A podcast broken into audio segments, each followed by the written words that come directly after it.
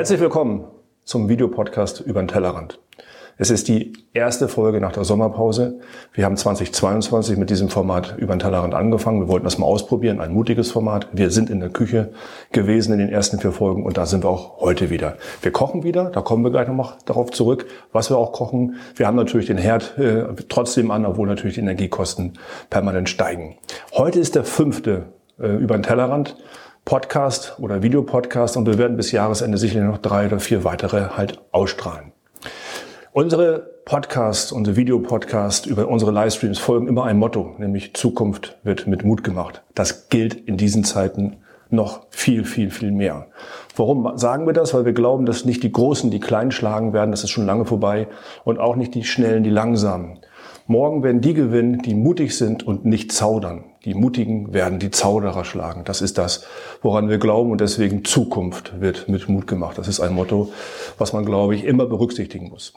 Ähm, heute haben wir ein Thema ähm, vorbereitet, was wir im Moment extrem viel äh, mit unseren Mandanten äh, diskutieren oder auch mit Bankern diskutieren. Es geht um das, was wir draußen gerade erleben, rund um die Energiekosten, um die Energiepreise. Da werden wir heute drüber sprechen. Um die Konsumflaute, die Konsumzurückhaltung. Was bedeutet das eigentlich für die Unternehmen in der Industrie oder auch im Handel? Und natürlich über das Thema Inflation, was ja so ein bisschen auch zur Konsumflaute führt. Das ist das, was uns heute beschäftigt. Wir werden heute nicht nur theoretisch darüber sprechen und diskutieren hier in der Küche, sondern wir werden auch ganz konkret über Zahlen reden. Wir haben ein Simulationstool vorbereitet und werden die ein oder andere Auswertung oder das ein oder andere Slide auch dazu zeigen und einblenden. Das Simulationstool, wir werden auf die BWA eingehen, wir werden auf die, Simula äh, auf die Liquidität eingehen. Alles das sind Themen, die wir uns angucken. Welch, was hat welche Auswirkungen haben die Energiekosten auf die BWA, auf die Bilanz, auf die Liquidität? Was bedeutet das mit Personalmangel? Was bedeutet das für die Inflation? Da werden wir ganz konkret drauf eingehen. Wenn Sie Lust haben, dieses Simulationstool zu bekommen und auch das White Paper, was wir dazu gebaut haben, schicken Sie uns eine E-Mail an info@nexpert.de oder wenn Sie uns kennen, schreiben Sie uns direkt an. Wir schicken Ihnen sowohl das Simulationstool wie auch das White Paper einmal zu. So, wie immer mache ich nicht alleine den über den Tellerrand, sondern wir sind meistens drei dabei. Und so ist es auch heute. Einer ist am Herd, das ist aber Dino. Hallo Dino. Hallo Thomas. Und links neben mir mein Partner Klaus Flacke. Wir beide diskutieren. Dino mischt sich ein, das ist heute unser Plan. Aber bevor wir diskutieren, was darfst du heute denn kochen? Ich koche heute köstliches Petersilienrisotto. Wer nicht? Nee. wird, schon, wird schon herausfordernd genug. Ich könnte dir sonst ein bisschen helfen, ja. Aber du machst das schon, aber du bringst ich, sie natürlich, Du bringst sie natürlich auch fleißig immer in die Diskussion ein. So. Lass uns mal starten mit dem Thema. Wir haben in den Livestreams vorher hier und da mal darüber berichtet, dass Zukunft mit Mut gemacht auch bedeutet, dass man im Unternehmen nicht mehr so sanieren oder restrukturieren kann, wie es früher einmal gewesen ist. Wir haben den Begriff der Treppe runter Sanierung geprägt, wo man gesagt hat, wenn man falsch saniert, dann fällt man eine Treppe runter. Wenn man dann wieder falsch reagiert, die nächste Treppenstufe. Und wenn man zu viele Treppenstufen runtergefallen ist, dann kriegt man das Unternehmen nicht mehr heil. Heute restrukturiert man oder saniert man ein Unternehmen eben anders, mutiger. Man muss viel mehr ans Geschäftsmodell rangehen. Man muss viel mehr transformieren. Man muss viel mehr mit dem Personal arbeiten.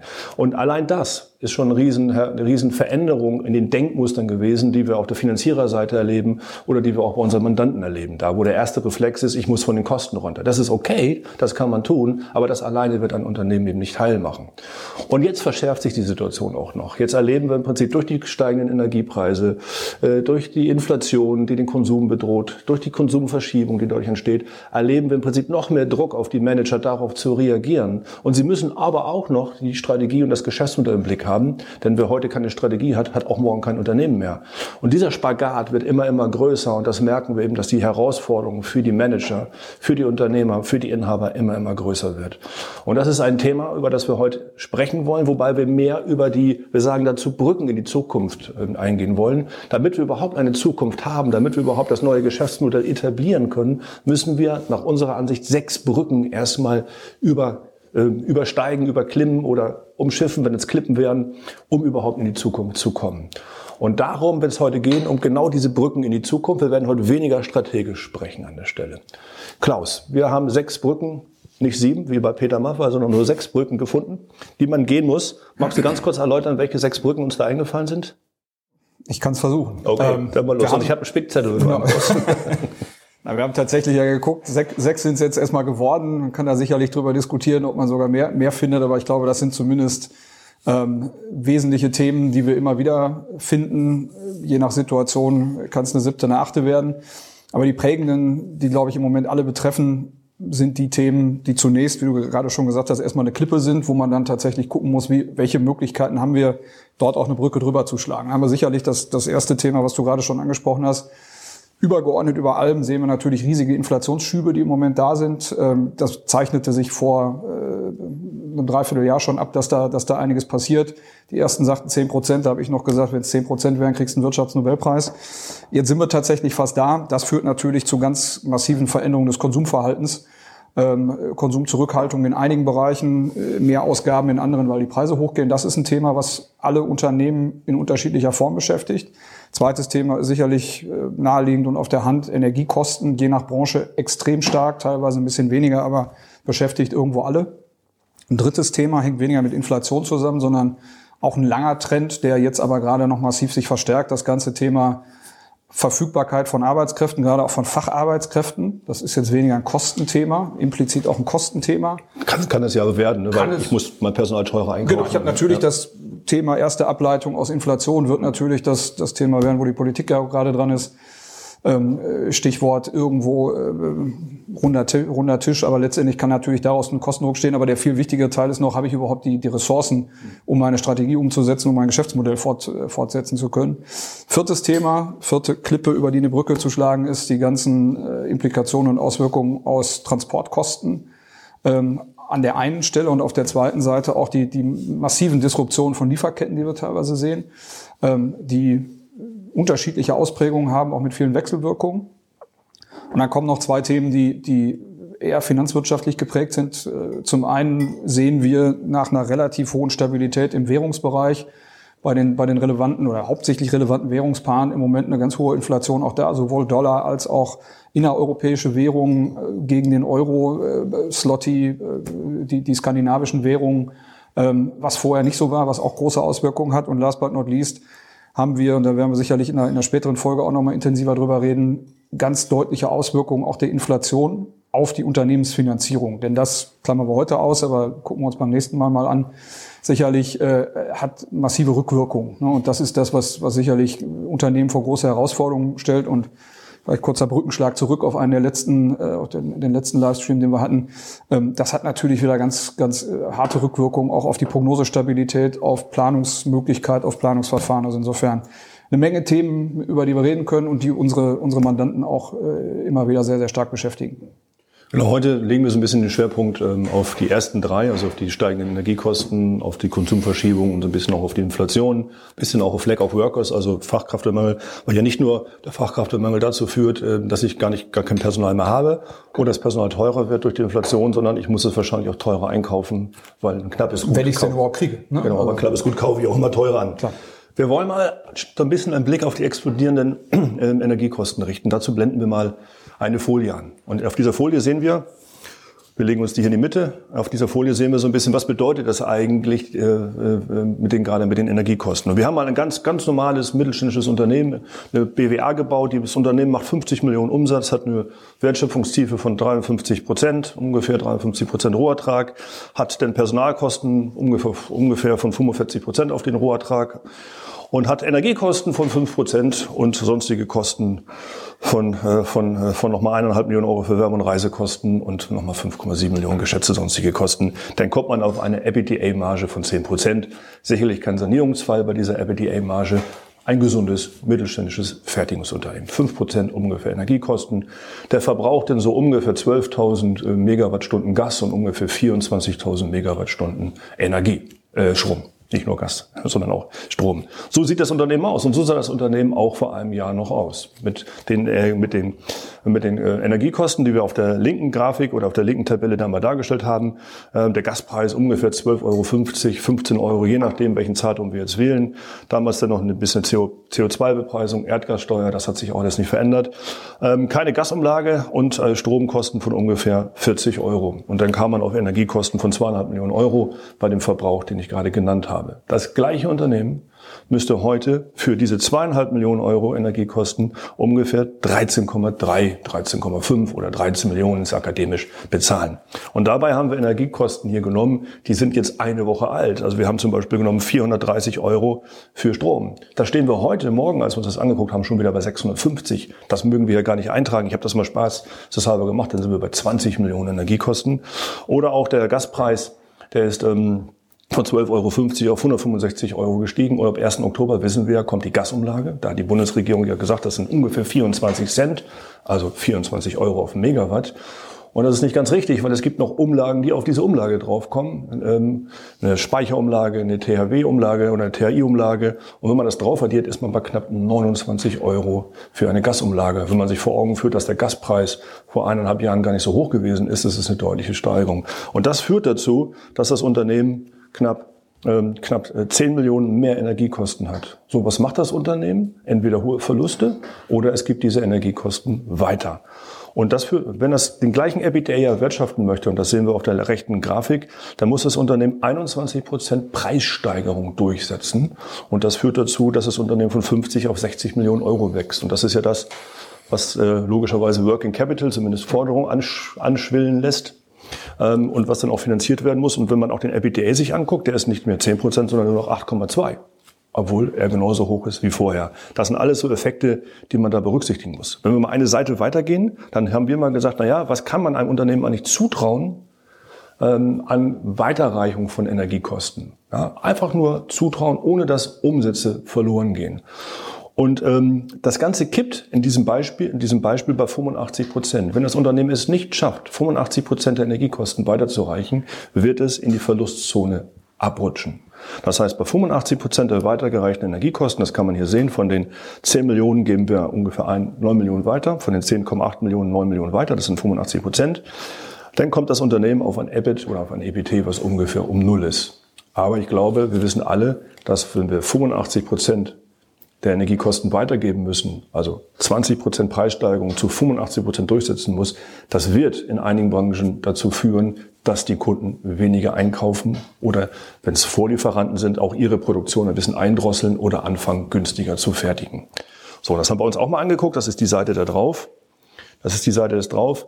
Wenn das Unternehmen 100 Prozent der Energiekosten weitergeben kann, aber dafür 10% an Umsatz verliert, an Absatz, an Stücken verliert, was auch immer das Unternehmen hier produziert, dann kippt die BWA auch wieder. Und dazwischen haben wir in unserer Simulation die ganzen Korrelationen gebaut und haben gesagt, okay, wenn du 85 Prozent der Kosten weitergeben kannst, schreibst du eine schwarze Null.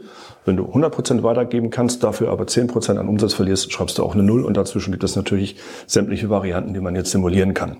Aber das vielleicht mal ganz konkret drei Folien, drei Tabellen oder vier Tabellen, die wir gezeigt haben. Welche Auswirkungen, welche dramatische Auswirkungen haben eigentlich die Steigerung der Energiekosten. Und ich glaube, Klaus, das führt teilweise dazu, dass Geschäftsmodelle sterben. Es wird gewisse Dinge werden das nicht überleben können. Das wird sicherlich so sein. Das ist ne, Energie, haben wir ja eben gesagt, sechs, sechs Themenfelder, um die es geht. Das ist eins davon. Hm. Ähm, und jetzt haben wir hier sicherlich nochmal die besondere Situation, äh, dass dieser Trend ja schon länger da ist. Also sicherlich, dann habe ich noch Jahreswechsel, da hatten wir schon das Thema, dass die Energiekosten schon deutlich stiegen. Hm.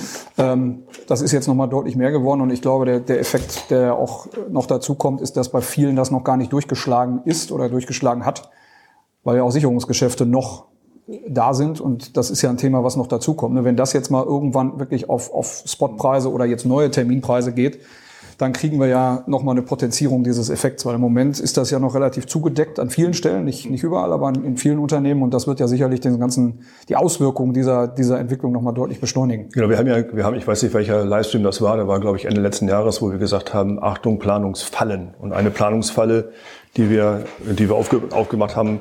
Achtung, 22 haben wir wahrscheinlich alle, vielleicht auch teilweise noch von 23, haben alle irgendwas gefixt. Den Dollar, die Energie, also Gas und Strom. Und das läuft ja irgendwann aus. So, und, man, und keiner oder viele trauen sich nicht nachzufixen im Moment, weil der Preis ist extrem hoch. Und deswegen ist es im Moment nicht aufgetaucht. Wir haben auch einiges erlebt, dass teilweise Unternehmen ähm, Gas äh, am Spotmarkt weiterverkauft haben, weil sie zu viel gefixt hatten und dadurch Windfall Profit gemacht haben. Das muss man in der BWA ja auch erstmal erkennen, dass die Energiekosten nicht nur deswegen so gering sind, weil sie geringer sind, als ja. weil sie gefixt sind, sondern weil wir auch noch Windfall, Windfall Profit haben. Und das sind so diese Themen, die, die, die jetzt so Stück für Stück bei uns auf den Schreibtischen landen, ähm, weil wir natürlich da gucken müssen, geht das aber, wie das, ist aus meiner Sicht wird es Geschäftsmodelle geben, die, ähm, äh, die werden einfach sterben. Also nehmen Sie mal eine Druckerei und Druckerzeugnisse äh, um die ganzen Beileger. Ist das etwas, was wir wirklich morgen noch brauchen, wenn wir bei diesen Energiekosten denn Druckerzeugnisse haben, die so teuer werden, dass man wahrscheinlich sie nicht mehr brauchen wird?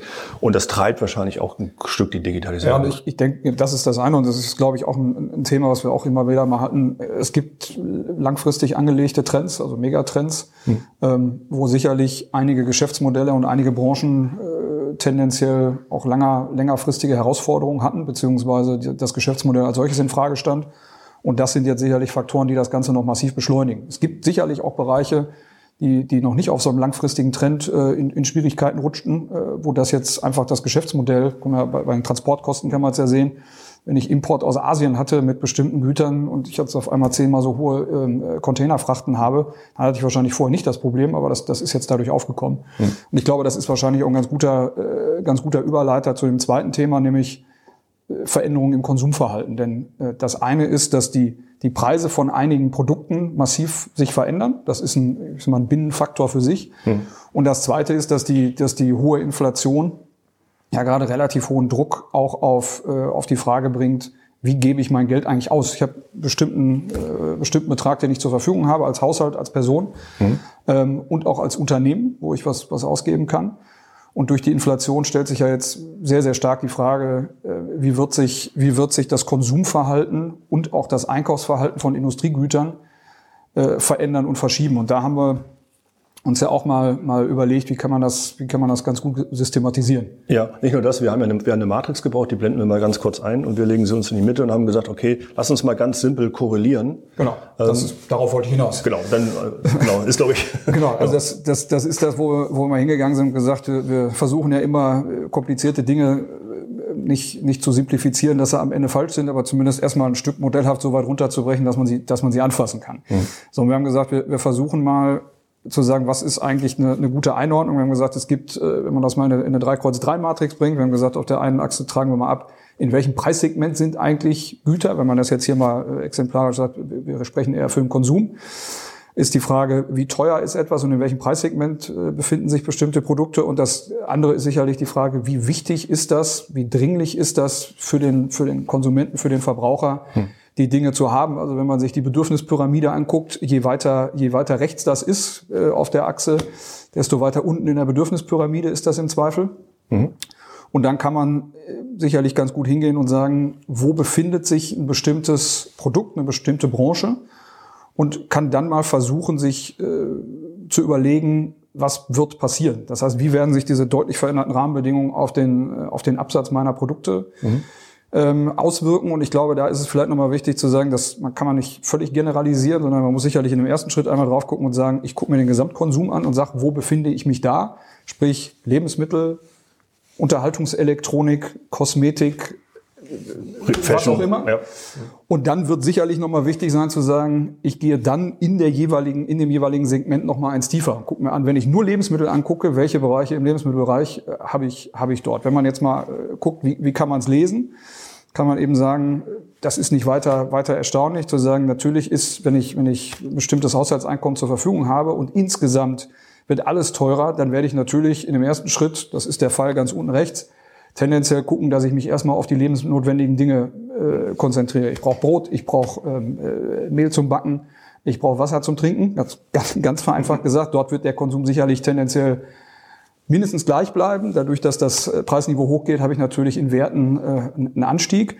Jetzt kann man äh, auf der Gegenseite diskutieren, ist es so, dass wenn ich eine geringe, einen geringen Bedarf habe, oder geringe Dringlichkeit habe und hohes Preissegment, dass es dann runtergeht. Das ist die eine These, die man vertreten kann. Ich würde mal dagegen argumentieren, man könnte den Preis auch, äh, den, den Pfeil auch drehen und sagen, die Gucci-Handtasche wird wahrscheinlich mindestens genauso, vielleicht sogar mehr gekauft, weil Luxusgüter im Zweifel immer, immer gehen. Aber das ist sicherlich das, wo man dann tatsächlich über die Binnenperspektive der einzelnen Branchen nochmal absteigen muss. Ja, hier waren wir mehr so, ich glaube, man muss, man darf jetzt diese Aktie im Preissegment nicht mit Luxus und nicht Luxus äh, verwechseln. Das ist jetzt nicht das Luxussegment, sondern man muss gucken, welche Produkte haben einen hohen Preis. So, zum Beispiel Rasenmäher war mein Beispiel, äh, wo ich sage, okay, der ist vielleicht nicht ganz so dringend. Ich brauche keinen so dringenden Rasenmäher, deswegen werde ich wahrscheinlich, werden wahrscheinlich Baumärkte weniger Rasenmäher verkaufen. Das war so ein bisschen außer Ansatz. Das haben wir ja schon kontrovers diskutiert. Ja, ja, ja. Man kann es so oder man kann es so interpretieren. Was ganz witzig ist, wenn man in die Diskussion einsteigt, das können wir ja mal tun, äh, und sich dann mal so gewisse Branchen oder wie du schon sagtest, innerhalb der Branche Branche mal Produktgruppen anguckt, dann wird im Prinzip deutlich, wie man da denken muss. Also ein Beispiel, unten links zum Beispiel, ähm, war bei uns immer, ja, das ist ein, ähm, ein Importeur, ein Großhändler von, von Wohnaccessoires oder von Geschenkartikeln, von Dekoartikeln. Also de, ähm, Artikel, die im Baumarkt oder im, im Möbelhaus in der Quengelzone sozusagen liegen, braucht man nicht unbedingt, hat auch einen Preis von 4, 5 Euro, weil es ein Mitnahmeartikel oder auch mal 20 Euro. Da wird natürlich Druck drauf sein. Das ist blöd für den Importeur an der Stelle, finde ich. Ist aber auch blöd für das Möbelhaus oder für den, für den Baumarkt, weil das sind hochpreisige, hochmargige Produkte. Der Bon wird kleiner und normalerweise nehme ich das noch mit und der Bon wird ein größer, eine, ein, ein Teil größer und er gewinnt ein bisschen an Marge der Bon, ähm, weil ich natürlich ein margenträchtiges Produkt als Mitnahmeartikel habe. Aber grundsätzlich der, der das liefert, in den Baumarkt hinein, in das Möbelhaus hinein, der wird aus meiner Sicht äh, auch auf der Industrieseite und diese Categories werden dann auch auf der Handelsseite Probleme kriegen. Anderes Beispiel, was uns mal einfällt, ist das Thema Schuhe. Das ist dann auf der ganze rechts, also Kinderschuhe ja, sind hochdringlich. Ich kann meine Kinder ja nicht mit zu kleinen Schuhen rumlaufen lassen, leben lang. Das geht irgendwann schief. Also, also ich habe große, große Kinder, das ist egal. Aber äh, grundsätzlich, wenn man kleine Kinder hat und braucht einen neuen Schuh, dann ist das hochdringlich. Da sagen wir aber, dass gerade das mittlere Segment maximal eine Seitwärtsbewegung machen wird, wenn nicht sogar ein bisschen äh, nach unten geht, weil das wird substituiert durch einen günstigeren Schuh.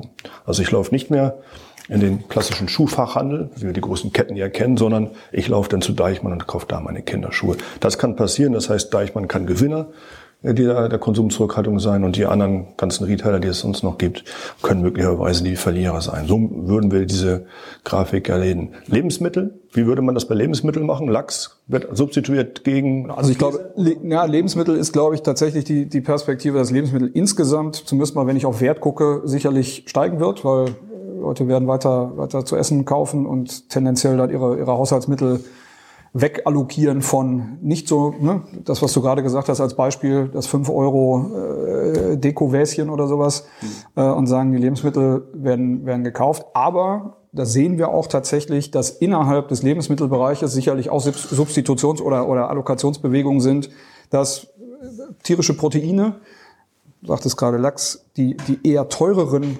äh, tierischen Proteine äh, gehen tendenziell eher zurück, zumindest mal in, äh, im Wert oder in, in, der Menge, dadurch, dass die Preise hochgehen, im Wert nicht. Ähm, und man geht eher hin und schiebt die Mittel zu den eher günstigeren, global betrachtet. Nicht im Einzelfall, einige werden sagen, ist mir egal, ich habe genug Geld, ich kaufe das trotzdem. Äh, aber insgesamt gesehen ist es sicherlich so, dass die günstigeren, die relativ günstigeren profitieren äh, und die relativ teureren tendenziell eher, eher drunter leiden. Und so muss man, glaube ich, tatsächlich gucken. Ne? Also Mehl und, und Dinge, das gibt's ja dann ja auch nochmal Verhaltensänderungen. Dann backen die Leute das Brot lieber selber. Das heißt, Mehl geht, geht eher hoch. Äh, insgesamt gab's jetzt tatsächlich gerade Zahlen, Fischkonsum ist oder Meeresfrüchte, Fisch insgesamt ist, ist um 18 Prozent gerade zurückgegangen. Ähm, und diese Bewegung sieht man. Schweinefleisch ist gerade wieder rückläufig im Preis. Äh, von, von relativ starken Anstiegen gibt's eine Substitutionsbewegung eher wieder in diese Richtung. Ja, was, äh, was mich fasziniert ist, dass wir merken oder dass man merkt, dass Bio-Supermärkte Probleme bekommen. Also der riesen Bio-Trend ähm, wird auch dadurch negativ beeinflusst, dass die Leute sagen, ja, ich mag zwar gern Bio, aber ich gehe nicht in den Bio-Supermarkt, sondern dann gehe ich eben in den klassischen LEH und kaufe das etwas schlechtere Bio, ja, und das, so gibt. Ja. Äh, und das ist ja tatsächlich, ne, deswegen ist diese Achse mit der Dringlichkeit ja, glaube ich, auch ganz treffend, dass es tatsächlich so ist, wenn ich vor der Wahl stehe, mache ich das aus Überzeugung, Nachhaltigkeit, ich will gar nicht sagen, um mein Gewissen zu beruhigen, ähm, aber auch nur ein Stück aus Überzeugung. Das ist ja tatsächlich das, was ich im, im Zweifel, wenn es dringlich wird, am ehesten kassiere, mhm. im Vergleich zu, ich esse es dann gar nicht. Ne? Das heißt, ich gehe tatsächlich die Stufe runter. Also nicht ich, aber zumindest mal äh, insgesamt wird das das Konsumverhalten ein Stück prägen. Mhm. Und das ist sicherlich das, wo man gucken muss. Und ich glaube tatsächlich, dass man gut beraten ist, äh, Branchen individuell zu gucken und sich da vor allem auch nichts in die Tasche zu lügen. Ne? Und auch das Thema Planung zu sagen, äh, Vergangenheit mal Pi, wird an der Stelle ja schlicht und ergreifend nicht mehr verfangen. Und vor allem vielleicht auch das nochmal zur Ergänzung. Jetzt haben wir gerade über Inflation geredet. Wir haben ja zwei Sachen noch, die aus Corona zurück rüberschwappen. Wir haben in der Corona-Zeit einige Branchen gehabt, die sehr stark profitiert haben. Wir sehen das gerade im Online, das ist als, als Handelskanal, aber auch in einigen Produktkategorien hat dieses Thema, ich sitze zu Hause und muss es mir schön machen, mhm. sehr stark einige Branchen hochgespült. Die kommen jetzt umso mehr wieder runter. Mhm. Und die, die Rücklagen, die in der Corona-Zeit gebildet worden sind, habe ich jetzt, konnte man auch gerade noch nachlesen, sind jetzt weitgehend ausgegeben. Das heißt, dieser, dieser, dieser Booster, der nach Corona kam, dass viele Branchen erstmal hochgeschwappt sind, ist jetzt nicht mehr als Nachbrenner da. Der fällt weg, Inflation geht hoch und ich habe tatsächlich, muss gut gucken, welche, welche Branchen äh, profitieren und welche kriegen eigentlich eher einen von Latz. Ich habe neulich einen Pitch gehabt, den haben wir verloren, ähm, aber da war ein Was Thema. Passiert? Das war ganz selten, ehrlich, äh, ganz selten. Ähm, vielleicht habe ich das auch so deutlich gesagt, was meine Meinung gewesen ist. Ähm, da ging es darum, ähm, dass die ähm, gesagt haben, Pools haben sich wahnsinnig gut verkauft in 20 und 21 und haben sich äh, für mehrere Millionen Euro Pools aufs Lager gelegt. Also jetzt aufblasbare kleine Pools, große Pools. Mit Wasser gefüllt? Ich, ich, weiß nicht, wie gut die Logistik da war, ob sie sich vielleicht, vielleicht da könnte man Beratungsansatz mal loswerden, nicht mit Wasser gefüllte Pools lagern, bitte. Aber ähm, nein, aber das ist natürlich so, ähm, das ist auch oben links. Ne? Also die Dringlichkeit ist gering. Also ich muss jetzt nicht unbedingt einen Pool haben, auch wenn das manchmal vielleicht noch sehr warm draußen ist. Äh, es ist ein hohes Preissegment und die leiden darunter. Das ist, glaube ich, genau der Effekt, den du meintest. Auch Saunas. Klar. Sauna, alle, jeder hat sich eine Sauna, viele haben sich eine Sauna gebaut, einige haben, haben sich einen Pool hingestellt und die Garten hübsch gemacht. Das ist genau das, wo man sagt, wenn es teuer ist, ähm, geht's runter. Ich glaube, man kann zusammenfassend sagen zu dieser Matrix, man kann das stundenlang diskutieren und man kann das, in, wir gucken unsere Mandanten immer an, wo die eigentlich sind, mit welcher Kategorie und welche Kategorie auch gewinnt und verliert wenn Sie, wenn, äh, wenn Sie, wenn Sie ein Retailer sind oder wenn, es, wenn Sie Industrie sind. Ich glaube, zusammenfassend kann man sagen, alles, was, was man nicht dringend braucht, wird verlieren. Und alles, was stuck in the middle ist, wird verlieren. Also wenn ich eine Marke habe, die sich in der Mitte positioniert, egal ob es eine Industriemarke ist, wie eine Glasmarke oder eine Schuhmarke, oder wenn ich eben der Retailer bin und positioniere mich in der Mitte, dann werde ich, dann werde ich im Prinzip Verlierer der Konsumverschiebung sein. Und das muss man sich kritisch angucken. Ich, ich glaube, das gilt grundsätzlich immer, aber ich glaube, es wird, wie eben schon gesagt, das verstärkt das gerade nochmal massiv, sich, sich zu entscheiden, wo man hm. sein will. Ne? Genau. Wir gehen mal eine Folie weiter. Wir haben jetzt diese Folie jetzt, ähm, wir haben diese Folie jetzt diskutiert. Wir haben eine weitere mitgebracht, die so ein bisschen das ergänzt.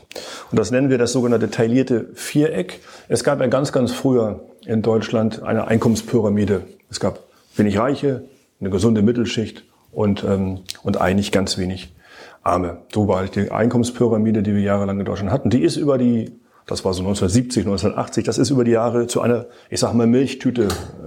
Aus meiner Generation kennt man noch diese Milchtüte, die man früher kaufen konnte. Wenn man die in der Mitte gedrückt hat, dann ging die eine Milch nach oben und die andere nach unten. Und so entstand diese Milchtüte oder besser ausgedrückt das sogenannte taillierte Viereck. Und da sieht man, dass das mittlere Segment äh, immer zerquetscht wird. Stuck in the Middle funktioniert schon lange nicht mehr. Das Luxussegment oben äh, Stück für Stück immer größer wurde und dass man sich entweder oben positioniert, im oberen Segment, im gehobenen Segment, im Luxussegment oder man positioniert sich konsequent im unteren Segment. Und so entstanden ja auch Trading-Up-Strategien von Unternehmen und zu sagen, ich muss im Prinzip in das gehobene Segment so kommen. Was wir jetzt erleben, und das ist anders als in der Wirtschaftskrise, Weltwirtschaftskrise 2008, 2009, da ging die Milchtüte ein bisschen auf. Und jetzt geht sie ganz massiv zu, nach unserer Einschätzung. Das heißt, das mittlere Segment, das sagt auch die Grafik vorher, wird zerquetscht. Ähm, das gehobene Segment verliert ein bisschen. Äh, weil da äh, so Jobangst äh, mehr vorherrscht. Die werden also kleiner. Das obere Luxussegment ja, bleiben gleich. Und man sieht auch, dass die Milchtüte oder das taillierte Viereck nach unten breiter wird als die rechte, als die linke Grafik. Das heißt, das untere Segment und das Discount-Segment, das ist auf jeden Fall etwas, was gewinnt. Und das ergänzt noch so ein bisschen unsere Matrix, womit wir es ein bisschen simplifiziert haben. Also mittleres Segment wird verlieren. Und es ist auch wieder wichtig, wenn unser Mandant etwas fertigt, was er dann über verschiedene Kanäle verkauft, was ist eigentlich sein, sein Zielkunde ganz hinten? Ist der mittlere Segment, kriegt er vorne auch ein Problem. Und natürlich, je weiter ich an den Endkunden in der Wertschöpfungskette komme, muss ich mir das gut angucken. Dino, bist du, was macht dein, was macht dein Milchreis? Nee, Milchreis ist das gar nicht, Sonne war das. Es kann auch Milchreis werden. Wenn du noch länger rührst, wird das Milchreis. Richtig. Sehr gut. Ähm, wir beide machen ja ein bisschen Retail hier und da zusammen und wir haben auch etwas mitgebracht und lass uns mal ein bisschen diskutieren anhand einer nächsten Folie, die wir ganz kurz einblenden zum Thema, welche Einflüsse hat das eigentlich, also die Konsumzurückhaltung oder die Positionierung meines Unternehmens auf den Retail? Ich würde jetzt wenn wir uns auf den Retail-stationären Handel beziehen, würde ich jetzt nicht von einer Konsumflaute sprechen, aber definitiv von einer Konsumzurückhaltung. Mhm.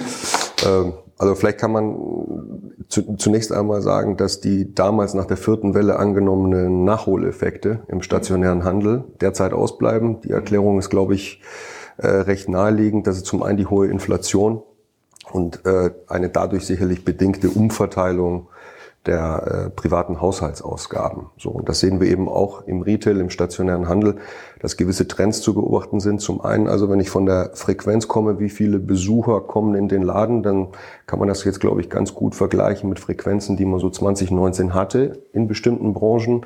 In anderen Branchen bewegt, bewegen sich sogar die Frequenzverläufe deutlich unter 2019. Das heißt, irgendwo vergleichbar zu 2019 Besucher es wird aber deutlich weniger konvertiert. Das bedeutet, die Besucher werden äh, in geringerem Verhältnis als früher zu Kunden konvertiert. In, der, in der Corona, also wir haben ja gesagt, 75 Prozent der Frequenz hat man noch 2019. Das, was wir so sehen, tritt das auch ganz gut ein. Das macht immer von Branche zu Branche unterschiedlich sein.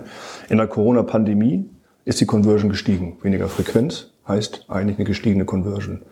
Und das, was wir erleben, das, was du sagtest, ist, dass diese, dass das, der Effekt ist weg. Das heißt, die Leute reagieren, die gehen zwar noch gerne shoppen, das ist okay, aber sie tun nicht mehr so häufig was in die Tüte. Genau. Und ähm, jetzt geht das noch weiter. Zum einen ist die Conversion geringer als in, als in der Post-Corona-Phase. Mhm. Und zum anderen könnte man dadurch aus, ausgehen, dass durch die hohe Inflation und die Preiserhöhung der Durchschnittsbon höher wird. Mhm. Einfach aufgrund der äh, durchgesetzten Preiserhöhung. Das sehen wir aber auch eher einen gegenläufigen Effekt. Das bedeutet, der Kunde tut weniger in die Tüte. Mhm. Bedeutet, die Teile, je bon, werden geringer. Das sind so äh, klassischerweise die üblichen Mitnahmeartikel. Ja, die Krawatte zum Hemd, äh, die Schuheinlage. das ist schon lange kein Thema mehr, oder? Äh, bei uns zumindest nicht mehr, genau. Aber soll es noch geben, die Krawatte zum Hemd, der Schuhspanner, das Pflegemittel. Das ist zum einen ein Absatzthema, also es, es gelangt weniger in die Tüte. Ähm, und zum anderen ist die zweite Gefahr, dass diese Artikel in der Regel sehr margenstark sind. Gerade die Mitnahmeartikel, mhm. die in den Kalkulationen, die wir so sehen und üblicherweise dann eben auch überdurchschnittlich hoch sind, wenn wir uns den gesamten Warenkorb betrachten. Mhm. Ja, das ist, das ist, glaube ich, ein Effekt, da muss man auch bei der Planung gut auf, auf, aufpassen, dass man natürlich sagt, okay, ich, ich habe 10% Preissteigerung, also wachse ich erstmal um 10%. Punkt. Das heißt, das Produkt wird um 10% teurer. Aber in der Regel hat ja so ein Fashion-Retailer oder ein Schuh-Retailer oder ein Elektronik-Retailer so 1,5 bis 1,8 Teile im Bon, äh, in der Tüte. Und das geht im Prinzip runter. Das heißt, es kommen ganz viele Kunden in den Laden. Ich brauche das Personal dafür. Ich kriege meine Personalkosten nicht runter. Die kaufen aber nicht so häufig, weil sie sagen, nee, das ist jetzt doch zu teuer. Und wenn sie was kaufen, kaufen sie für das teure, das teurer gewordene Produkt durch die Inflation, durch die Energiekosten aber sie sagen, ah nee, das Spray oder äh, die Krawatte, ich bleibe aber der Gürtel ist durch besser. Ich, das mache ich halt nicht. Das heißt, der Bon bleibt gleich und damit steigt mein Umsatz nicht, aber alles andere steigen. Also man muss auch wissen, ein Retailer hat ungefähr zwei bis drei Prozent Energiekosten. Ähm, und äh, auch die Energiekosten, das war wenig Gas, aber viel Strom, ähm, äh, für die Klimaanlage oder für die Beleuchtung. wenn ich dann nicht auf LED bin, dann, bin, dann kippt das im Prinzip. Also auch da werde ich quasi zerquetscht die Kostenseite und die Erlösseite und Marge geht runter, weil weil ich das, ähm, weil ich die guten Mitnahmeartikel nicht mehr mitverkaufen kann. Das sind, äh, das sind so Themen, also so wirkt sich das auf dem Retail an. Ich glaube, auch da könnte man stundenlang noch weiter philosophieren. Und es ist sicherlich von Branche zu Branche und von, von ähm, Unternehmen zu Unternehmen unterschiedlich. Aber das ist das, was wir erleben. Wir haben, wir können so bei unseren Mandanten knapp 500 Filialen beobachten. Und das ist der Trend. Die Conversion steigt nicht mehr. Sie ist wieder auf dem Niveau von 2019. Frequenz ist runter bei 70 bis 80 Prozent und die Tüte wird kleiner, also die Anzahl der Teile wird kleiner. Das wäre zusammengefasst. Klaus, Lebensmittel, du machst ein bisschen in Lebensmitteln. Haben wir aber schon ja, darüber gesprochen, ne? Nee, also Energiekosten fiel mir gerade noch ein. Also das, das ist tatsächlich, wenn man dann auf den Lebensmittel-Retailer guckt, äh, vielleicht jetzt nicht die großen, die werden das immer hinkriegen, aber gerade auf den, auf den Mittelstand, da ist, spielt das Thema Energiekosten natürlich nochmal eine ganz übergeordnete Rolle. Mhm. Also der Kühlbedarf im Vergleich zum, zum Fashion-Retailer ist natürlich nochmal noch mal deutlich höher, das vielleicht, aber ich glaube zum Thema Konsumverhalten, da hatten wir jetzt äh, einiges, da wird sich, da ist eine Menge Dynamik drin und ich glaube, jeder, der sagt, ich weiß genau, was kommt und wie es passiert, äh, ja. würde ich gerne mal kennenlernen, aber ich glaube, das ist tatsächlich im Moment die große Herausforderung. Frage ist ja tatsächlich nochmal, was tut man jetzt mit diesen ganzen mhm. äh, Themen, haben wir auch häufiger diskutiert. Ähm, dann eins, eins deiner Lieblingsthemen ist ja der Lucky Last Ansatz oder wie ich ihn immer nenne, der Schalker Weg. ähm, ja, aber wir wissen, der Dortmund-Fan. Ja, ja. die Frage ist ja tatsächlich, äh, ist das was für die Situation? Ist das irgendwas, kannst du ja vielleicht mal was zu sagen, wie du das einschätzt? Ähm, ja, es gibt ja verschiedene Best Practices, wenn ich halt auf Unternehmen treffe, was tue ich strategisch? Jetzt werden wir ein bisschen strategisch. Wir sind jetzt sehr viel in Zahlen gewesen, sehr viel diskutiert über, welche Auswirkungen hat das eigentlich auf Konsum, äh, Konsumzurückhaltung auf welche Branchen, auf welche Geschäftsmodelle und dann sind wir ein bisschen auf den Retail eingegangen. Jetzt werden wir mal ein bisschen strategisch wieder. Ähm, grundsätzlich Lucky Last Strategie oder es gibt verschiedene Best Practices. Äh, wenn ich merke, ich bin in einem Markt unterwegs, der rückläufig ist, man sagt Shrinking Markets, dann reagiere ich am, best, am besten mit einer sogenannten Lucky Last Strategie darauf. Oder letzter Eismann oder letzter Kerzendreher, so heißen diese Strategien immer.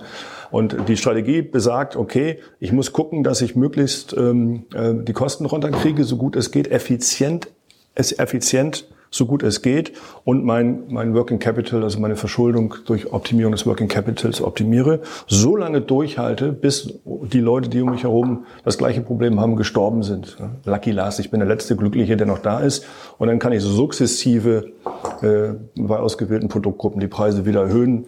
Wir hatten bei Photochemie, das war 2006, uraltes Projekt ähm, und da haben wir eine Lucky Last Strategie auch verfolgt ähm, haben gesagt, okay, wir sind die Letzten, jetzt sind wir die Letzten, die noch Schwarz-Weiß-Chemie machen, jetzt Preise hoch. Und das ist eine Lucky Last-Strategie.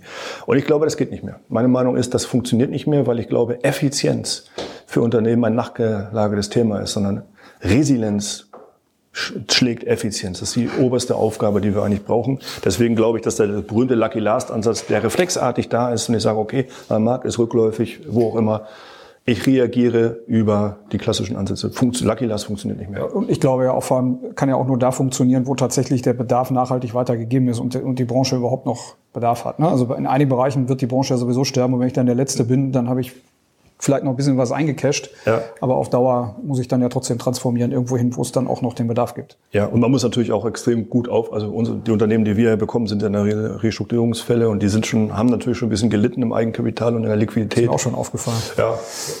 Ist mir neulich gekommen, so nach 20 ja. Jahren Restrukturierung. Irgendwie ist immer das. Und äh, das Gleiche. Und äh, ist das natürlich so, die haben natürlich kaum noch die Luft, jetzt wirklich ja. bis, als, bis als letzter durchzuhalten an der Stelle. Und vermutlich wird man dann, äh, wenn, man, wenn, wenn man wirklich in einem sterbenden Markt unterwegs ist, nicht im Shrinking Market, sondern im sterbenden Markt, wird es nicht funktionieren. Okay, das war unser Über den Tellerrand für heute. Klaus und Dino, haben zusammen gearbeitet. Äh, Dino hat gekocht, er bringt schon das Essen. Es gibt Risotto oder Milchreis. Risotto, ich gebe das an Klaus weiter. Ähm, Vielen Dank. Äh, wir haben heute viel über die Brücken in die Zukunft gesprochen. Klaus hat sechs Brücken, die wir bauen müssen, vorgestellt. Wir haben heute im Wesentlichen zwei und, oder drei Brücken davon im Prinzip erläutert. Sehr praxisnah, sehr zahlennah. Ich hoffe, das war okay für Sie. Im nächsten Livestream werden wir uns mit den anderen drei Brücken, die wir schlagen müssen, beschäftigen. Das war's für heute. Bleiben Sie gesund, bleiben Sie mutig, denn Sie wissen, Zukunft wird mit Mut gemacht.